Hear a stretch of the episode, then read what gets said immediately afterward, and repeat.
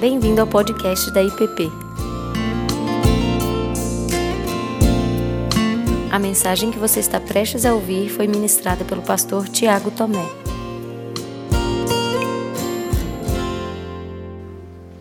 Não? Então tá jóia. É, os convido a abrir a Bíblia comigo no Salmo número 2. Salmo número 2.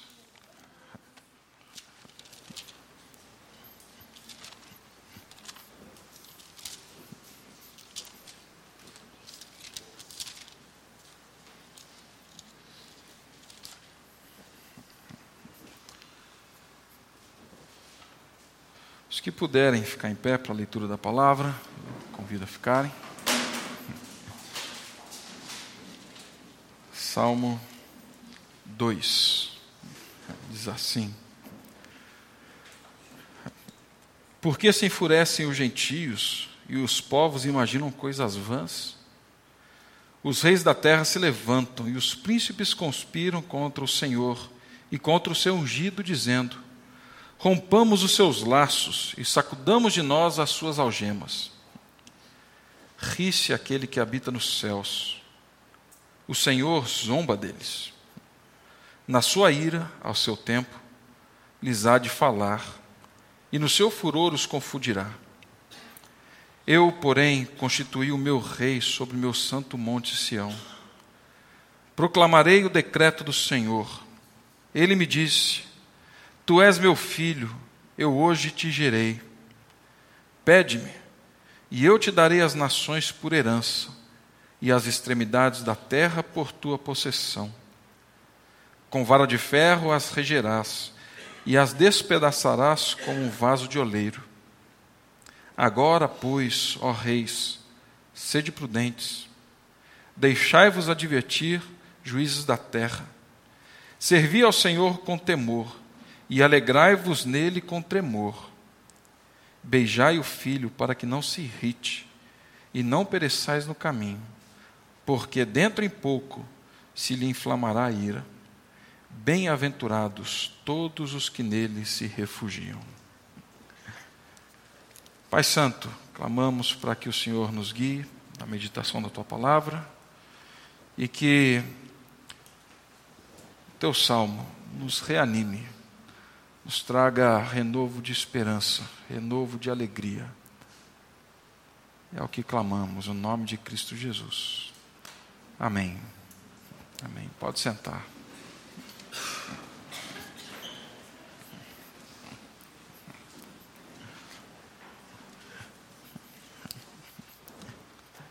Meus irmãos, o Salmo 2, ele trata da coroação de um rei ele trata da coroação do rei de Israel. É, como muitos comentaristas dizem, e até evidências internas, é, textos, outros textos bíblicos, nos dizem que esse salmo se refere a Davi e foi o próprio Davi, ah, inspirado pelo Espírito, ah, quem escreveu. E o salmo ele tem uma dimensão histórica, isso é fato. Tá? Algo estava acontecendo, e ele aponta para um momento na vida do povo de Israel. E da mesma forma, ele apontava para um reino e um rei que foi ungido, que estava sendo introduzido, que estava sendo entronizado, mas que outras nações não estavam felizes com isso. E as outras nações então estavam conspirando contra esse rei e elas se juntaram com um único objetivo. O objetivo era destruir ah, o reinado é, de Davi. Porém, o mais interessante nesse salmo é que, nas suas duas primeiras linhas, nós temos esse cenário histórico. E de forma abrupta, sem muita conversa, ele passa de um cenário histórico para um cenário profético. Esse salmo, sem dúvida alguma, ele é dos salmos messiânicos o mais claro. Ele é o mais declarado. Ele apresenta a pessoa de Cristo e vai falar diretamente da pessoa ah, da pessoa de Cristo. Ele parte de um momento histórico, e assim como toda profecia que cai aqui e vai respingando, como quando você joga uma pedra no lago, né? E assim vai criando as suas ondas. Esse salmo está falando sobre o nosso Senhor Jesus Cristo. E isso acontece, é muito claro, até porque quando nós olhamos lá em Atos 4, quando Pedro e João são ameaçados de morte, nós olhamos para esse texto no primeiro semestre aqui na igreja, é, quando eles voltam para a igreja e a igreja vai orar, porque está sendo perseguida, a igreja começa a orar e ela começa a orar o Salmo 2. Por que se enfurecem os reis da terra? Por que conspiram em vão contra o teu povo? Eles vão lá e vão perceber que algo está acontecendo e que esse salmo ele então vai vai tendo as suas, vai, vai pingando até chegar em Cristo e assim continua na história. Mas, sobretudo, o Salmo 2 para mim, ele é um salmo de uma, vou chamar assim, de uma esperança incontida. O Salmo 2, ele realmente fala para a gente que está vivendo atribulada, gente que está vivendo confusa, gente que está percebendo dias nebulosos em torno de si, e ele nos transporta para um, para um ambiente de alegria. O Salmo 2 é um salmo que recalibra as nossas perspectivas históricas. O Salmo 2 ele é aquilo que faz a gente colocar na balança tudo aquilo que estamos vivendo e recalibra a nossa perspectiva histórica, ele reorienta os nossos impulsos, ele traz de novo a alegria para aquele que se encontra aflito. O Salmo 2 é um salmo de paz no meio do caos. É a certeza de que o único Deus verdadeiro, soberano, é o Cristo Jesus, nosso Senhor, e que ele foi instituído por Deus Pai. E eu acredito que nos dias que nós estamos vivendo, nós precisamos sim renovar a nossa esperança no nosso Deus e no ungido do nosso Deus nós precisamos renovar a nossa alegria no nosso Deus e no ungido do nosso Deus. Nós precisamos renovar a nossa alegria em Deus e em Cristo Jesus, que é o Supremo Senhor sobre toda a história. E aí, o salmista, então, Davi, nesse estilo alegre e até num, num estilo poético, ele vai apresentar para a gente aqui quatro divisões, bem claras no texto, Tá? Parece que são vozes, eu não sei quem lembra aqui do, do pastor Samuel Supimpa, quando esteve falando aqui das câmeras que são colocadas no, um, no ombro de um, no ombro do outro, na escola dominical, ele falou sobre isso. Né? O salmo ele apresenta essa cena. Ele é dividido em quatro partes e eu queria olhar para essas quatro partes com vocês e tenho orado para que Deus nos inspire nessa noite a uma alegria, a uma esperança verdadeira, para que Deus nos inspire a olhar de forma diferente para o cenário que tem nos abatido no nosso país, na nossa cidade e no nosso dia a dia. Primeiro lugar, aqui no Salmo 2, então, do verso 1 ao verso 3, nós encontramos uma descrição clara da fúria das nações contra o reinado de Jesus Cristo. A fúria das nações contra o reinado ah, de Jesus Cristo. O salmista ele inicia o salmo com uma exclamação, e essa exclamação ela é cheia de surpresa, indignação, loucura. Dá até para a gente perceber um pouco de sorriso, um, não sei se é essa a melhor palavra, mas um certo sarcasmo nas palavras de Davi, quando ele fala nesses três primeiros versos.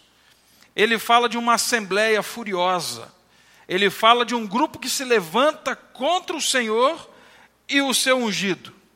E a pergunta que ele faz é: olha, vocês se reuniram, vocês se encontraram, vocês maquinaram, vocês conversaram, vocês articularam. E eu quero saber aonde vocês querem chegar com isso, porque no final tudo vai dar na água. É em vão tudo isso que vocês estão fazendo. No antigo Oriente Próximo, os reis comumente se juntavam quando existia a coroação de um novo rei, de um novo soberano, um soberano estrangeiro.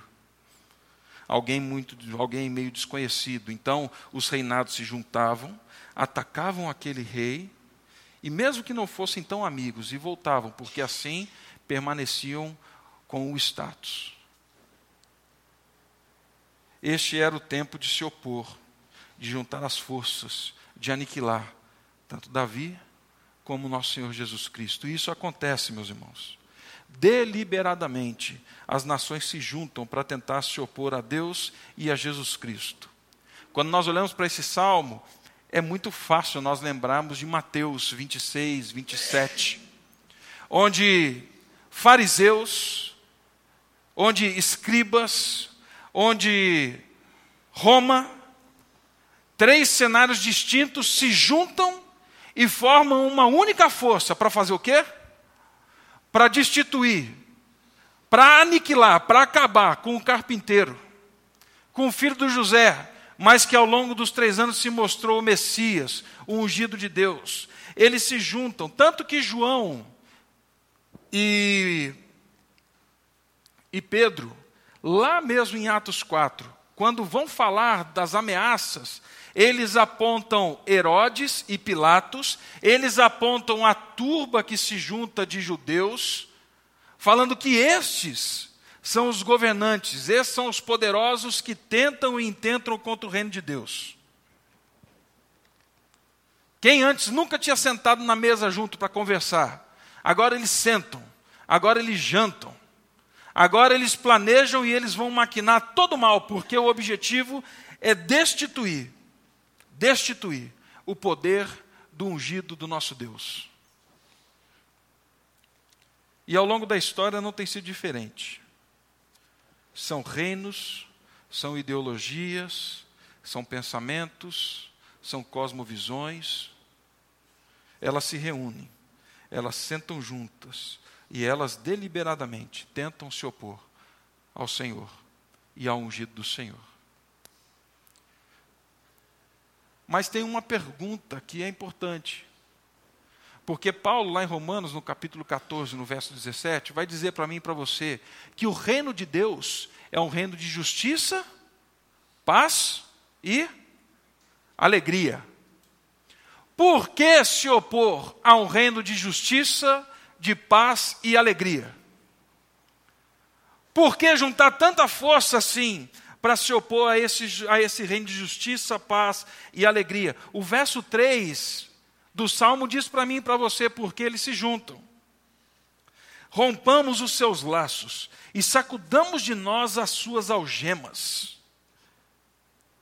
Eles não suportam o juízo de Deus, eles não suportam os decretos de Deus, eles não suportam a lei de Deus, eles não suportam o fim da lei de Deus, que é Cristo Jesus, o nosso Senhor.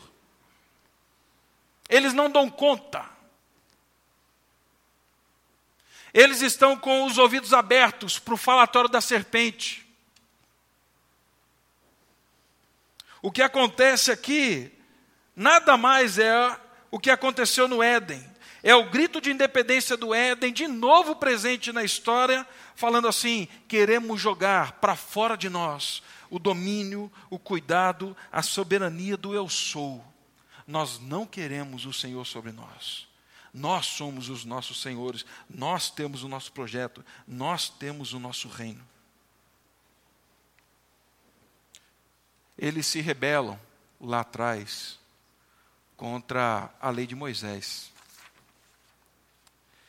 eles se rebelam há dois mil anos atrás contra o cumprimento da lei de Moisés, que é Cristo Jesus. Eles continuam se rebelando hoje contra o povo de Deus. E eu não digo aqui, eu digo em torno do mundo. Continuam se rebelando. Por quê? Porque a justiça de Deus ela vem revelar quem eu sou. E ela mostra para mim direitinho que eu não tenho competência nenhuma para me salvar. Que os meus projetos são todos frustrados, que eles têm prazo de validade. Que o problema real da história não está lá, está em mim. Eles não suportam Cristo Jesus, porque quando se dão com Cristo Jesus, é isso que eles veem. Os decretos de Deus, eles limitam o processo, eles restringem o movimento da loucura, o projeto da grandeza humana. E meu irmão, até que o Espírito Santo convença o homem do pecado, da justiça e do juízo, príncipes, reis, povos e nações, Cristo Jesus continuará sendo para alguns não liberdade, será cadeia. Cristo Jesus continuará sendo motivo de tristeza e não de alegria. Para alguns, para esses que não são movidos e não foram tocados pelo Espírito, eles nunca vão entender a liberdade em Cristo Jesus.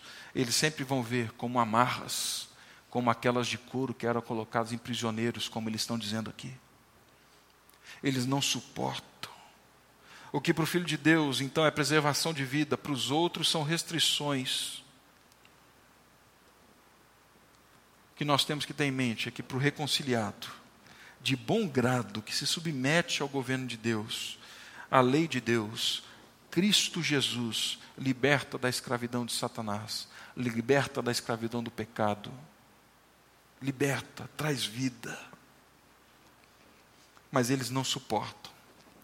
Por isso eles falam: vamos nos juntar e vamos dar um jeito de acabar com isso. O salmista olha e fala assim: eu estou dando risada, porque esse plano de vocês é em vão. Mas em segundo lugar, nós vemos a autoridade do próprio Cristo.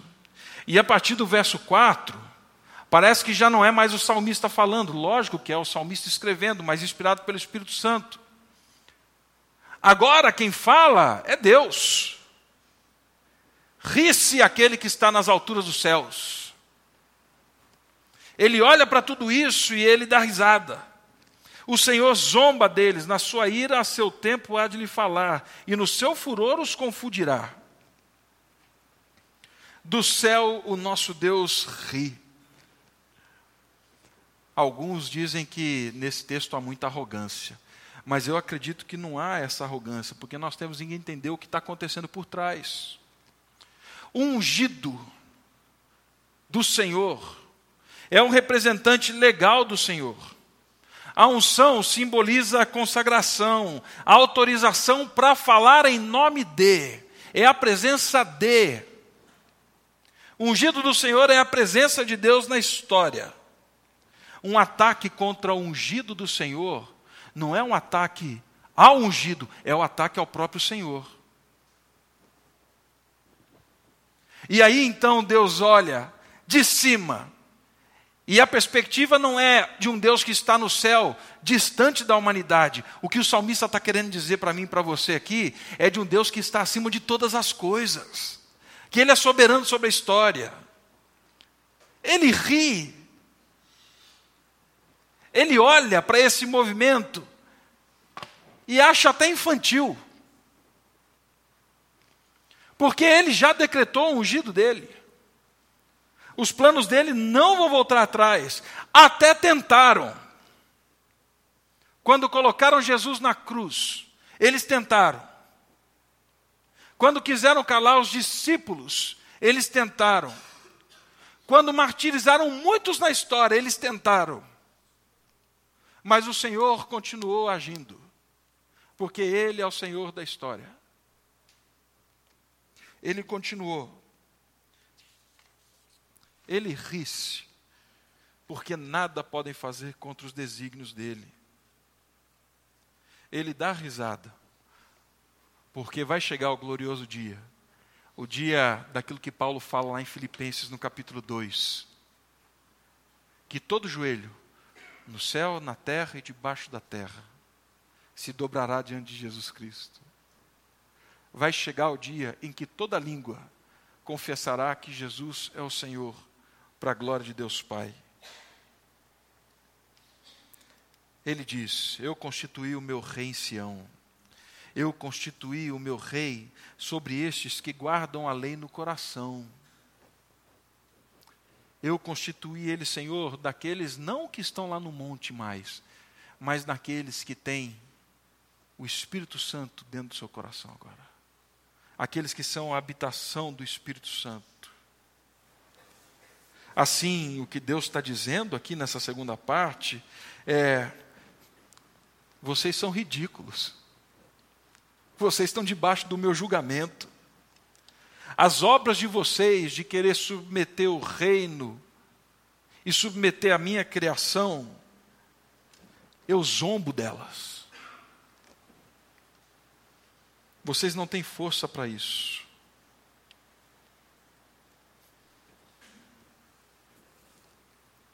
Algo muito interessante em Atos também, no capítulo 9, acontece. É quando Paulo, Saulo, na verdade, ele está com carta para matar e para perseguir a igreja. E no caminho, então, nós temos aquela luz que brilha e Paulo cai e ele fica sem ver durante alguns dias. Mas a voz que vem e que todos ouvem é assim: Saulo, por que você me persegue? Mas Saulo não estava perseguindo o Senhor Jesus. Saulo estava perseguindo quem? Os cristãos.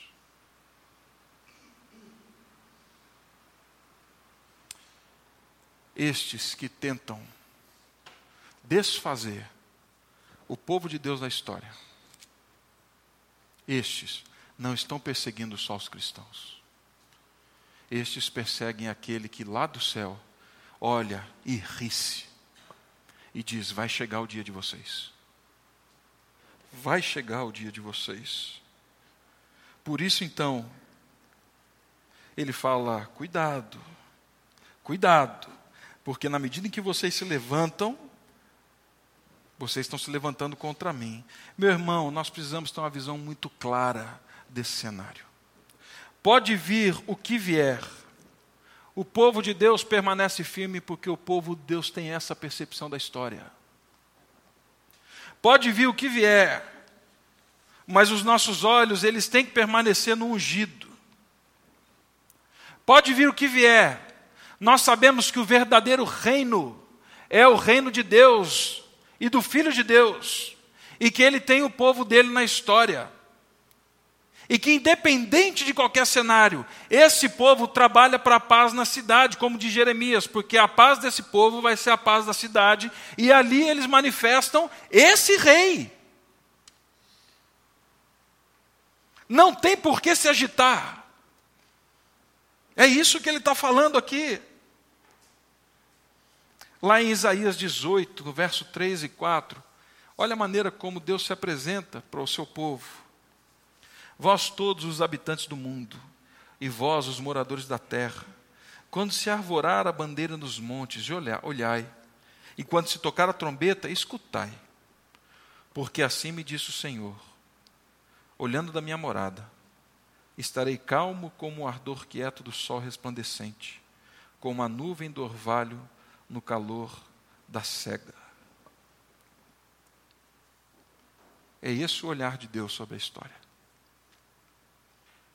É esse o olhar de Deus sobre o povo dele.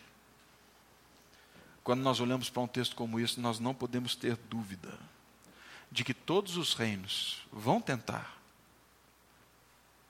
mas que existe um reino soberano, que é poderoso e ele não é transitório. É desse reino que nós fazemos parte, é desse reino que nós entramos no mundo para agir. É dessa forma que nós vamos. Em terceiro lugar, nós vemos aqui agora então o triunfo histórico de Cristo. Nós vimos a fúria das nações. Nós vimos a fúria das nações, nós vimos a autoridade de Cristo, agora dita por Deus. E agora nós vemos talvez o próprio Cristo falando. Proclamarei o decreto do Senhor. Ele me disse: Tu és meu filho, eu hoje te gerei. Pede-me, eu te darei as nações por herança e as extremidades da terra por sua possessão. Com vara de ferro as regerás e as despedaçarás como um vaso do oleiro. Quem fala agora é Jesus. E Jesus vai cumprir a missão de Deus. Ele está cumprindo a missão de Deus. E ele agora proclama o decreto. E o decreto inicial é: Tu és meu filho, eu hoje te gerei. Hoje quando? Na eternidade, certo? Desde a eternidade, Ele é um com o Pai, Ele é o próprio Deus, Ele é o unigênito do Pai. A Bíblia fala assim para que a gente possa entender a supremacia de Cristo sobre todas as coisas, para nós nos posicionarmos e entendermos a soberania do ungido de Deus sobre a história. O Deus que instituiu o ungido, não instituiu um ungido qualquer, instituiu um soberano Senhor sobre a história, que é também Deus, que é Jesus Cristo. Não existe outro Deus fora Ele. No caminho de Cesareia, quando os discípulos conversando, e Jesus vê eles conversando sobre quem as pessoas estavam dizendo que ele era, Jesus para e fala assim: Quem dizem que eu sou? Ah, Elias, Jeremias, João Batista, tal. Jesus não reage a nenhuma dessas perguntas. A pergunta que Jesus realmente quer fazer e ele faz é a seguinte, falando assim: Quem vocês que são meu povo dizem que eu sou de verdade?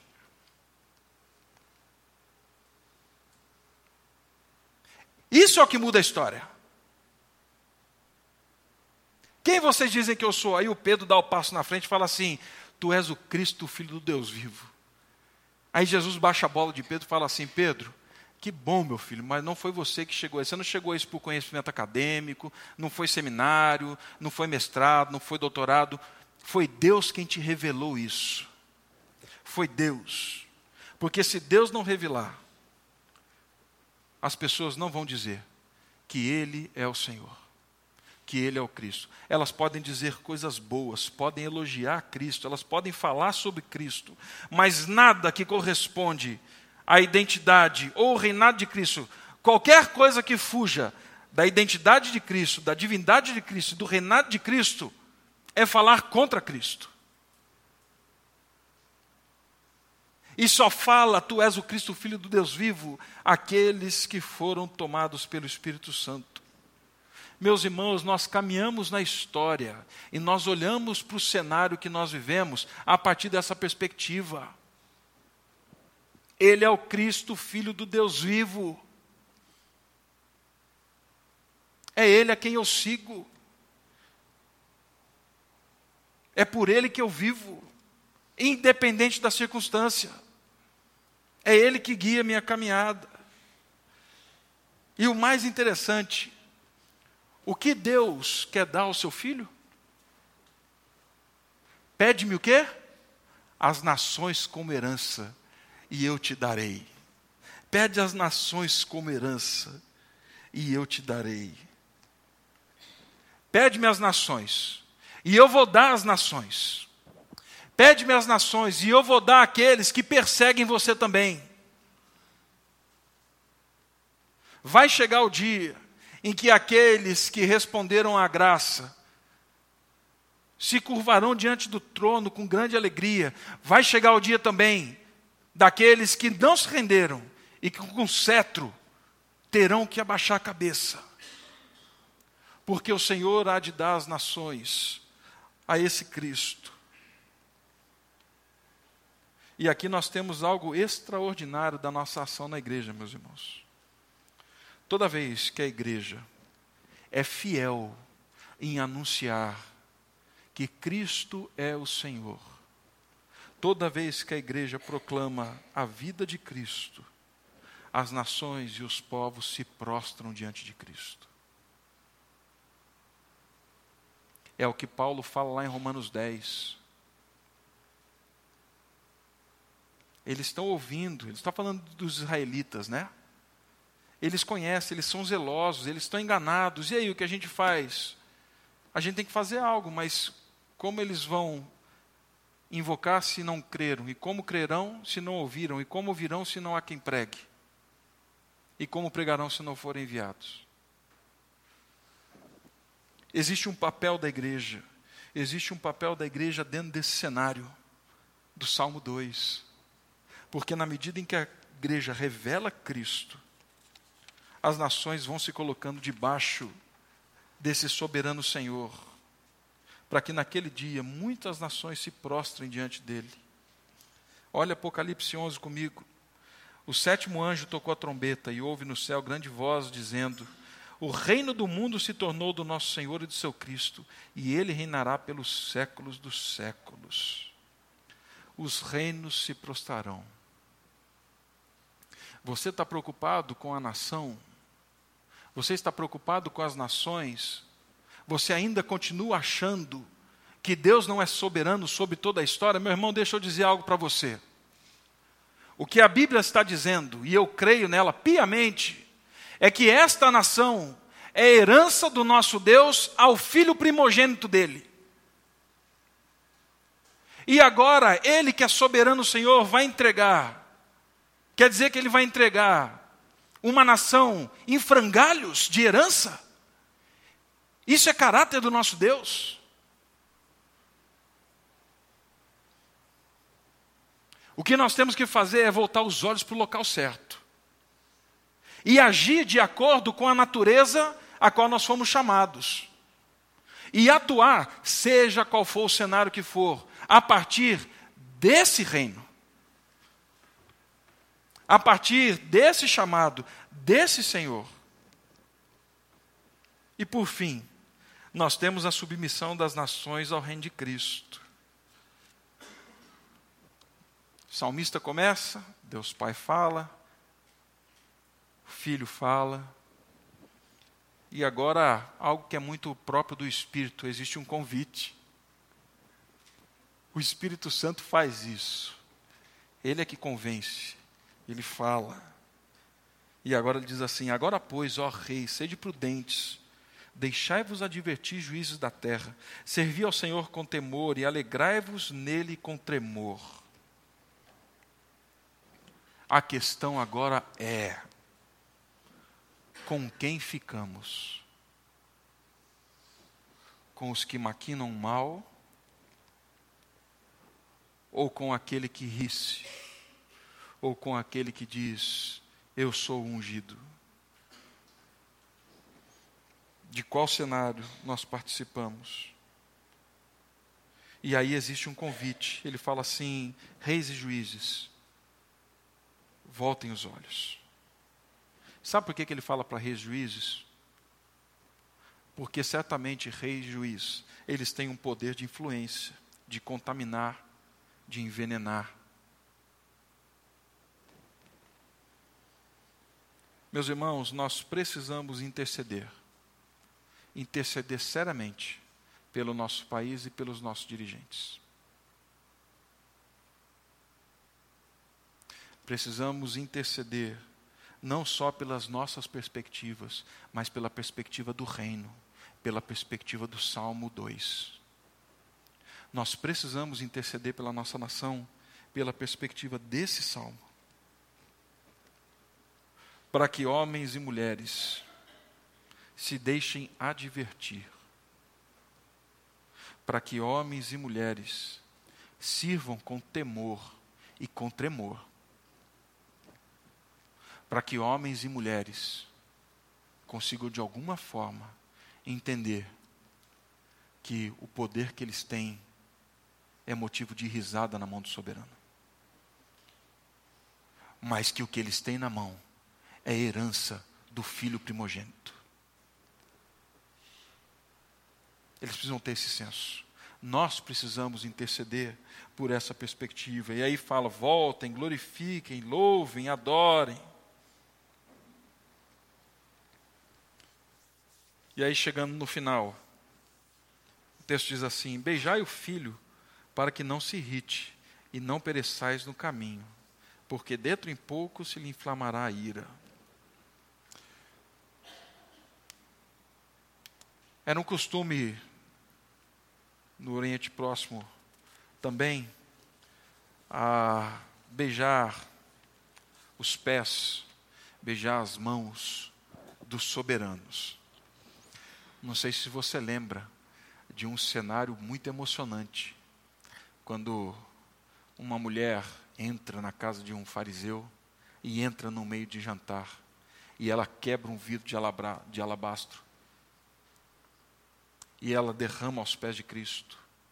Uma outra lava os pés de Cristo com os seus cabelos, com, com as suas lágrimas e os beija. Enxuga com os cabelos.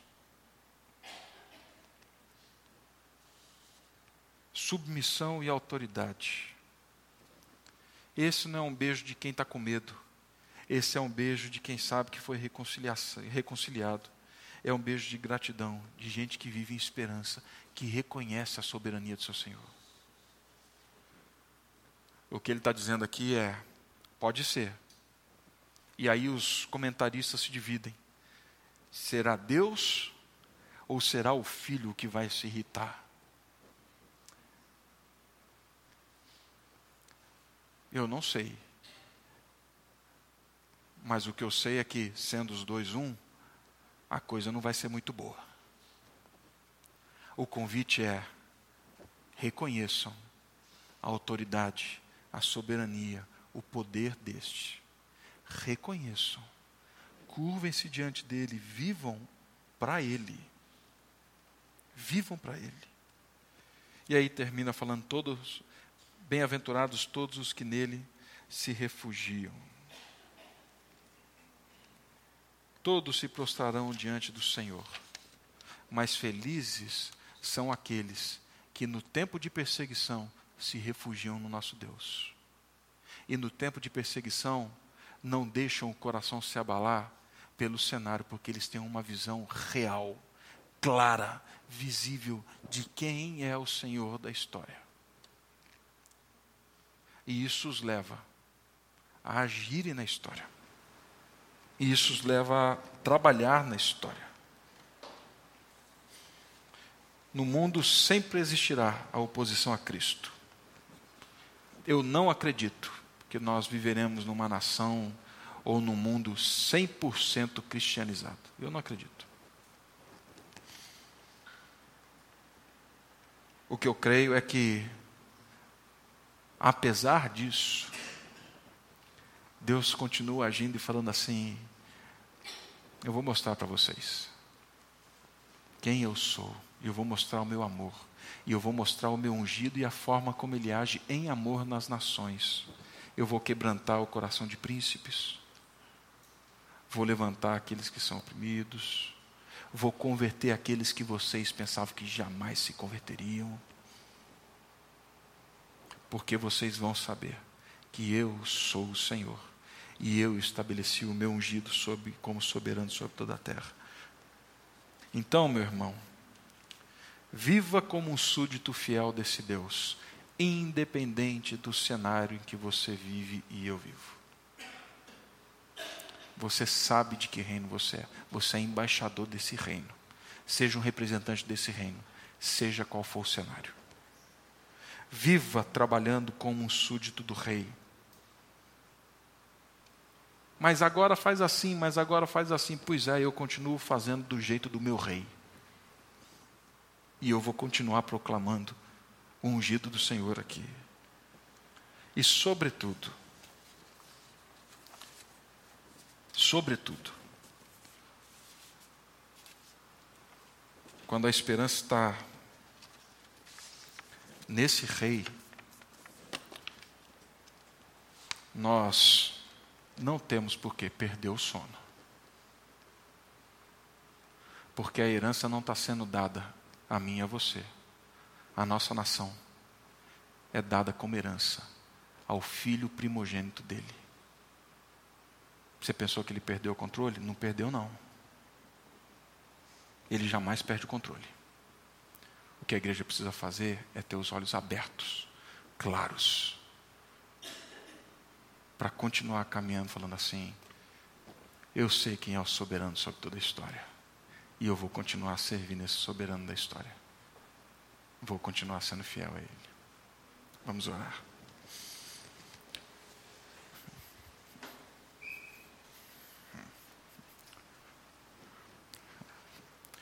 Pai Santo, não é só nossa nação, mas são muitas outras. Parece que o mundo está pegando fogo com tantas e tantas questões que afligem o coração, que tiram a paz e que por vezes tentam roubar o protagonismo do cenário que só existe um que pode ser o protagonista, que é o Senhor. Pai Santo, eu clamo para que o Senhor nos dê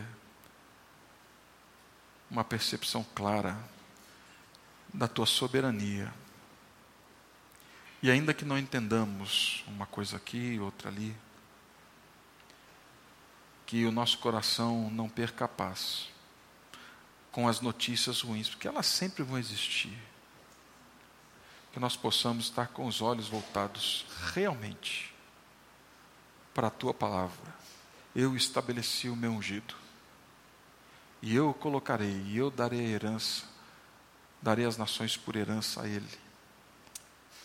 Pai Santo, ajuda-nos também, como ministros do Senhor, a cuidar dessa herança, que um dia será entregue como louvor, como culto ao teu filho Jesus.